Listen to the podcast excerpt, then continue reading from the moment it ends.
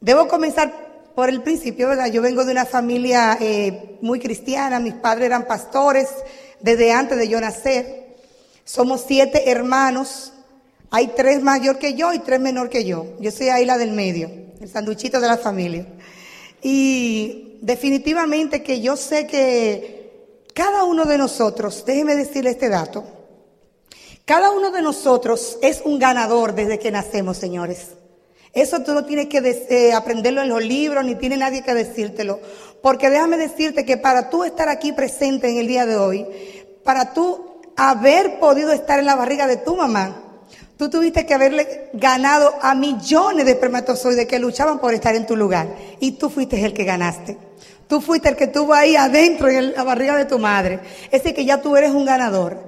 En mi caso, yo sabía que yo era una ganadora desde que nací. Porque mi papá y mi mamá me contaban la historia que mi padre sufrió un desgaste muscular un, en el 1900, no lo voy a decir la fecha, ¿verdad? Para que no sepan mis 15 años de edad que yo tengo. Bueno, el caso es que él sufrió un desgaste muscular y él tenía ya varios, varios meses, casi un año en cama, que no se levantaba. Él bajó a tener un peso como de 70 libras, era un esqueleto prácticamente, por, una, por un medicamento que le dieron que le hizo daño. Y él no tenía fuerza ni para levantarse de la cama. Pero un día, dice él, que él se soñó nadando, no sé, nadando en el mar. Y de ahí salí yo, de ese nadar en el mar.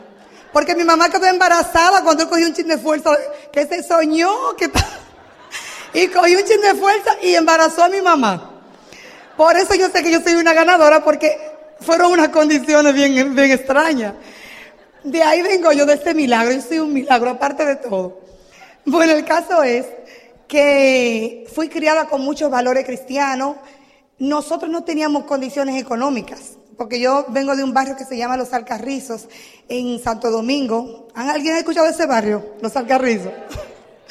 Imagínense, yo vivía al lado de una cañada, ahí jugaba yo con los pececitos, con las maquitos, con las ranas. Yo me crié libre, disfrutando de todas esas cosas. En pobreza, eh, estudié en escuela pública, eh, vendía, mi papá era jardinero, yo agarraba las maticas que él tenía en el, patio y la vendía. Desde muy pequeña yo fui muy, muy dada a, a, vender cosas.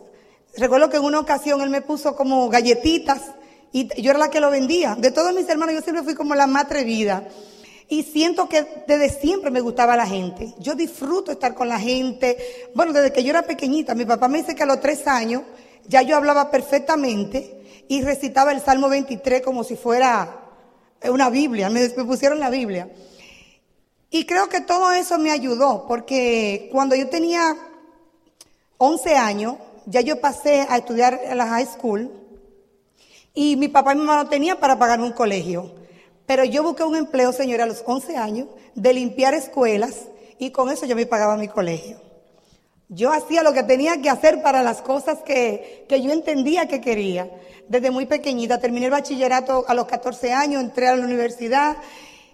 De verdad que nunca sentí la pobreza porque yo lo que había que producir lo producía. No tenía, eh, no estaba esperando porque sabía que no había otra manera. Mi papá siempre se mantuvo enfermo, enfermo. Y así crecí con un papá enfermo muy cariñoso, muy cristiano, pero con muchas limitaciones físicas. Mi mamá, de verdad que te digo que era un sueño llevarla de viaje, porque yo siempre vi, fue una mujer fuerte, una mujer eh, que de un huevo no alimentaba a los siete y todo esto quedábamos felices, conformes. Una mujer de verdad que con un temple muy, muy fuerte, muy bueno. Y creo que ese equilibrio nos dio la fortaleza a todos, a los siete hermanos, para que aún en un ambiente, señores, como son estos barrios de nuestro país, ¿verdad? Donde lo que me rodeaba era cosas mala, negativa, drogadicto, machetero, a los alcarizos lo llamaban el barrio de los macheteros. Y de ahí usted criar cinco niñas y dos varones que ninguno tenga ningún tipo de problema adictivo. Yo creo que eso es uno poder criar sus hijos con valor en medio de todo eso. Y eso le agradezco yo a mis padres. Ya luego, más adelante, conozco a Graviela a los 19 años y desde que yo lo vi y él me vio, le dije, esta es la mujer de mi vida. Bueno, el caso es que yo lo, había conocido a él en una escuela de alguien, bueno, los jóvenes no van a saber lo que es, pero los que tenemos más de 20 como yo, saben lo que era la mecanografía, ¿verdad? Yo daba clases de mecanografía. Y allá conocí yo a Gradiel, que él fue, él fue a estudiar con sus hermanos. Ahí también conocí a mis cuñadas. Y no hicimos relación, porque yo me encontraba que él era como, como comparón, decimos los dominicanos, ¿verdad? Yo lo sentía que él tenía como un ego así, como que él creía que estaba acabando. Y yo no me, no me hice amiga de él. Yo nada más lo miraba, tampoco era que me gustaba, no, para mí él pasaba y no sé. Era como que pasaba uno más. Bueno, el caso es, es verdad, señores. Bueno, el punto es que ya a los 19 años yo me hice muy amiga de su hermano y siempre nos comunicábamos. Pero un día yo llamo a la casa de él y el hermano no está. Y el que me conteste él. Y digo yo, sí, buenas, se, llama Rafael. ¿Se encuentra Rafael? No. Digo, entonces, ¿quién me habla? Y me dice que el hombre de tu vida. Y digo yo, el hombre de mi vida. ¡Wow! Mire, me gustó. Digo, bueno. Y le digo, ¿pero quién tú eres? Me dice, yo soy Gabriel, el hermano de Rafael. Digo, pero tú siempre estás trabajando, ¿qué tú hacías ahí? Me dice, ay, que yo estoy enfermo, no fui a trabajar. Entonces, yo pertenecía al grupo de oración de mi iglesia. Y yo fui a orar por ese hermano. Porque yo quería que él se sanara. pero en serio. Y fui, lo visité. Y ahí comenzamos como a compartir un poquito más. Ya le iba a mi casa. Bueno, el caso es que nos hicimos novios. Y cuando teníamos como tres meses de, relación, de amores, que así le decimos Santo Domingo, relación de novio, a él le enseñan el negocio. Él se emociona con el negocio, eh, me dice que acaba de entrar a un negocio que vamos a ser ricos, que es bueno. Me auspicia frontal de él, señores. Oigan, oigan que se pueden cometer errores. Porque él sabía que la mujer de su vida me auspició. Perfecto, yo nunca asistía a nada porque desde que fui a mi iglesia, yo, me, yo era líder de los jóvenes y le digo a mi pastora que me acaban de entrar a un negocio que se llama Amway, que es muy bueno. Lo primero que ella me dice, pero ese negocio es satánico. Me puso, y usted sabe, Dios mío, yo era líder de jóvenes. Yo dije, Gabriel, mira, no me invite a nada, olvídate de eso, no cuente conmigo. Bueno, el caso de señores que nunca lo apoyé, eso fue en el 2001 por allá, en el 99, y él dice que yo lo rajé. Pero ustedes saben que eso no es así. El que decide hacer este negocio, no importa quién le diga que no, no importa quién diga que esto no funciona, no importa. Si tú tomas la decisión y ves la visión del negocio, nadie te detiene, señores. Nadie va en contra de tus metas. Nadie va en contra de tus sueños. Porque ¿sabe qué? Ya luego, cuando nosotros teníamos tres años de novio, que queríamos casarnos, nadie Déjenme darle este dato, porque todo el mundo opina, pero nadie se acercaba a nosotros. Mire, tengan ahí mil dólares, se tengan dos mil, nadie nos decía eso. Todo el mundo opinaba, pero nadie te, aporta las cosas que tú quieres en la vida. Porque si te opinaran y te dieran para las cosas que tú necesitas, fuera maravilloso, pero la gente opina, opina, opina, pero nadie te aporta a la meta que tú tienes en la vida. El caso es cuando tenía tres años de noviazgo, vuelve el negocio a nuestra vida, porque queríamos casarnos y él era contador de profesión y yo era mercadóloga. Yo trabajaba de 4 de la tarde a 1 de la madrugada en un call center. Eh, con los empleos sumábamos y sumábamos, señores, y nunca, todos los diciembre nos sentábamos. Ahora sí vamos a armar la boda. Ahora sí, con el doble sueldo, con qué sé yo, que todas esas cosas que uno le, le dan en Santo Domingo. Y nunca nos sobraba para nosotros casarnos. Nunca había forma, no había dinero. Y cuando vuelven y le presentan el negocio, dice Gabriel, hola, ya voy a tener que hacer algo. ¿Por qué no nos vamos a casar? Nunca si seguimos ahora, nunca tenemos dinero para casarnos. Yo le dije a él, no lo voy a hacer. ¿Qué pasa? A él lo invitaron a un seminario como este. Él compró sus boletas y me llamó. Me dijo, hola, ya mira, yo necesito que tú me acompañes a este seminario. No vuelva a ningún otro si tú no quieres. Pero acompáñame porque de parejas y yo no puedo ir solo. Y yo imagínate, yo no voy a dejar a mi novio solo, no, hello. Yo dije, bueno, no quiero ir, no, no me gusta. Elías, y después dije, bueno, está bien, voy a ir contigo. Gracias a Dios que lo acompañé. Por eso yo creo tanto en las actividades de este negocio. Por eso yo creo que a las personas hay que traerla, mira, aunque sea amarrada, como dicen. Vale la pena tú hacer el esfuerzo de hacer una motivación más para traer a alguien que desconoce de este negocio. Porque yo vine al seminario, la primera parte era de técnica, Yo no escuché, señores, nada de lo que esa pareja habló, no me interesaba. Yo estaba con los brazos cruzados, con los pies cruzados, con las orejas cruzadas, con, una trenza cruzada. Yo tenía todo cruzado. No me importaba lo que estaban diciendo ahí porque era que era la única vez que yo iba a ir con él para salir de eso. Porque cuando comienza la segunda parte, lo primero que dice esa pareja de Esmeralda, que lo recuerdo como hoy mismo, y hace señores 14 años, pero son momentos que no se olvidan nunca, porque son momentos que te marcan la vida. En el día de hoy alguien dijo una palabra que va a marcar tu vida de hoy en adelante. No sé si fueron los reconocimientos, no sé si fue un orador, no fue si fue algún flyer que tuviste, pero algo de aquí va a salir que va a marcar tu vida. Y tú vas a decir, en el seminario de febrero yo tomé la decisión de tal meta. De eso yo estoy segura, porque sabe que cuando comienza la historia, la pareja lo primero que dice es, ahora llegó el momento de la historia y déjenme decirle que los auspiciadores de nosotros son nuestros pastores de la iglesia. Y yo así como, mire, solté los brazos, solté los pies, dije, wow, wow, qué impresionante.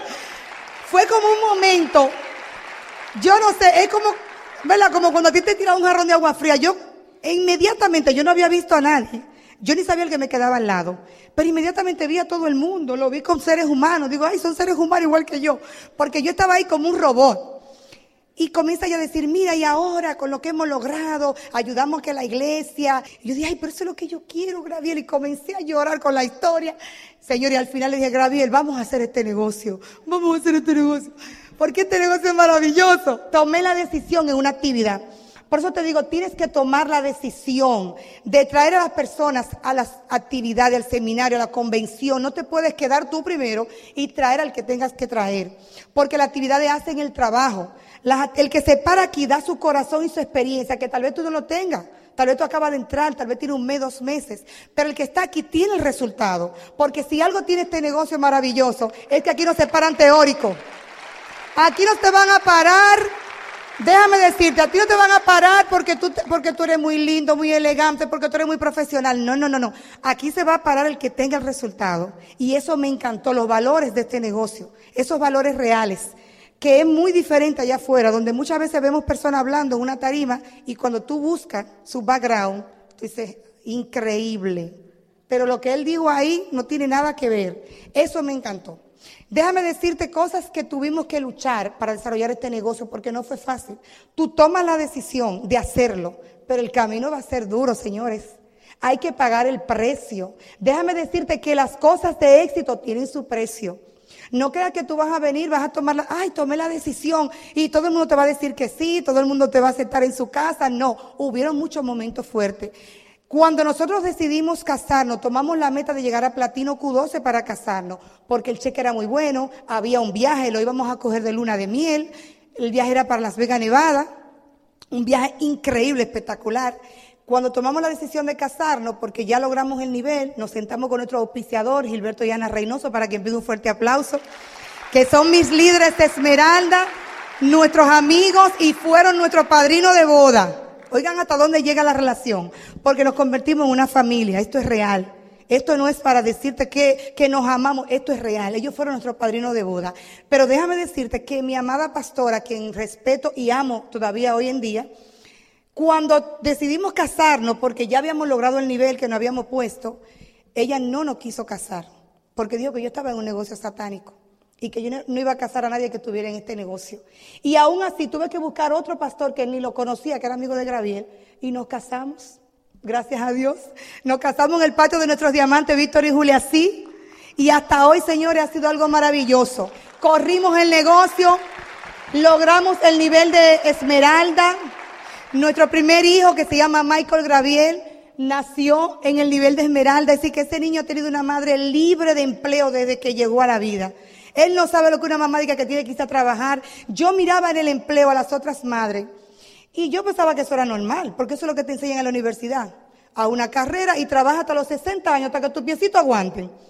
Cuando llego a este negocio me dicen, tú puedes ser libre, tú no tienes que ir a trabajar, tú puedes criar a tus hijos, tú puedes comer con ellos, tú puedes llevarlo al colegio. Para mí eso fue impresionante porque yo nunca había oído eso. Yo estaba lista para trabajar mi carrera de mercadeo hasta que las canas me salieran. Cuando puedo renunciar en el nivel de esmeralda, que señores, déjenme decirle, El cheque que me dieron por tener siete años en esa empresa no era ni la mitad del cheque mensual que me llegaba por ser Esmeralda. El cheque de siete años laborando en una compañía no era ni la mitad de un cheque mensual de mi negocio. ¿Vale o no vale la pena si quiere hacer este negocio? Es maravilloso. Cuando doy a luz de mi primer bebé, había un seminario ese día. Me comienzan los dolores a las nueve de la mañana. el vuelto loco, yo estaba en su primer bebé. Y me lleva a, los, a la clínica. Cuando llego a la clínica, estoy con dolores, pero todavía no estoy dando a luz. Y había un seminario que comenzaba a las nueve y media de la mañana. Pues déjeme decirle que Gabriel se fue a su seminario y me dejó ahí con mi mamá. Y mi mamá me decía, mira, te dejó, se fue para un seminario, pues siempre está loco. Yo dije, mami, él está donde tiene que estar y yo estoy donde tengo que estar. Porque él no es médico, él no, él no es que me va a abrir la panza. Él tiene que estar buscando el futuro de mis hijos. Él tiene que estar buscando la información. Y hay gente, señores, que se pierde en un seminario. Bueno, Gabriel lo dijo hasta porque llovió ayer. Esas son personas que no están listas para el éxito, no están listas para saber lo que quieren, no saben lo que quieren. Porque cuando tú sabes lo que quieres, señores, no hay nada que impida que tú te capacites y que tú cambies tu mente, que tú tomes la decisión de hacer cosas diferentes. Bueno, el punto es que luego nació Ángel Graviel y luego nació Graviel. Yo no iba a tener hembra, pero Dios quiso que yo tuviera una hembra. Y él me la llevó a, mi casa cuando tenía ocho años y ya ella vive con nosotros, ya tiene 14. Es una preciosidad, parece más que de él, ¿verdad que sí?